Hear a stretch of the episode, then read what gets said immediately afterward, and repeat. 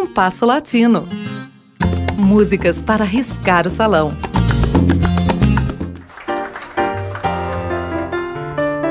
Vamos apresentar no programa de hoje dois tangos instrumentais que estão separados no tempo por exatos 80 anos. O primeiro deles, União Cívica, é de 1904.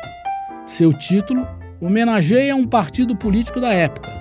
Foi composto pelo bandoneonista negro Domingo Santa Cruz e nunca teve letra.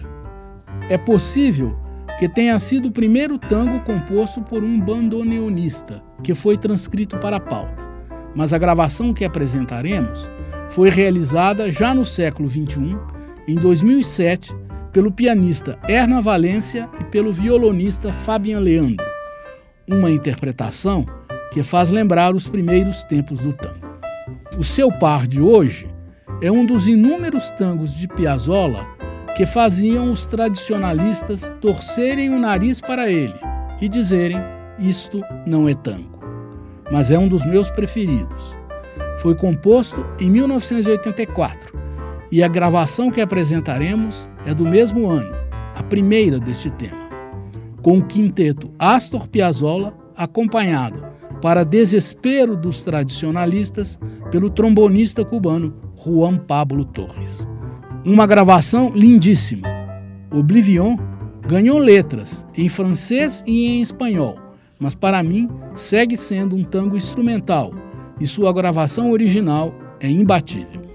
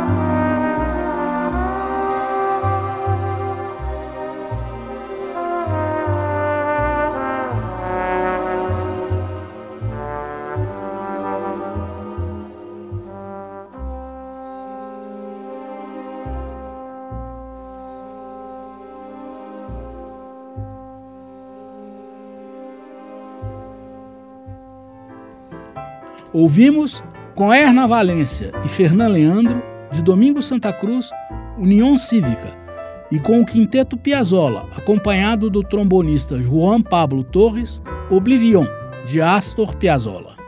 O programa de hoje teve a apresentação de Mauro Braga com trabalhos técnicos de Cláudio Zazá. Críticas e sugestões são bem-vindas. Escreva para compasso.